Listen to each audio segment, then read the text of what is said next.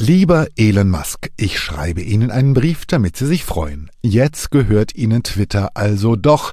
Elon Musk hat einen Vogel, eine blaue Riesenmeise. The bird is freed, haben Sie getwittert. Der Vogel ist befreit und was macht so ein freier Vogel?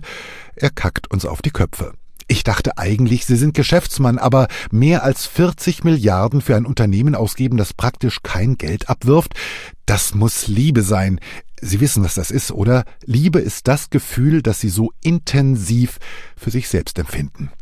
40 Milliarden Dollar, eine Vier mit zehn Nullen. Wie wollen Sie so viele Nullen wieder reinkriegen? Ganz einfach, indem Sie deren Konten entsperren. Trump zum Beispiel. Früher haben sie die Qualitätsstandards bei Twitter bemängelt, dann den ganzen Laden gekauft, um im nächsten Schritt alle zu feuern, die den letzten Rest Qualität aufrechterhalten haben. Genial. Das muss genial sein, denn sonst würde ich es ja vielleicht verstehen. Und apropos Qualitätssicherung, das blaue Häkchen, das bisher verlässlich verifizierte, dass hinter einem prominenten Account auch wirklich eben diese Person steckt und kein Schwindler, soll jetzt Geld kosten.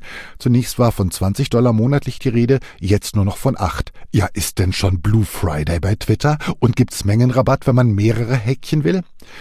Ja, der Ausverkauf hat begonnen, alles muss raus und wirklich viele Nutzer verlassen Twitter freiwillig und gehen zum Konkurrenten Mastodon, obwohl das weniger nach einem Nachrichtendienst klingt als vielmehr nach einer Magen-Darm-Krankheit.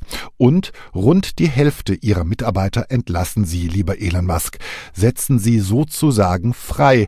Und was freie Vögelchen machen, das haben wir ja schon besprochen. Setzen Sie vorsichtshalber einen Hut auf. Es grüßt Sie herzlich Ihr Fan Christoph Azone.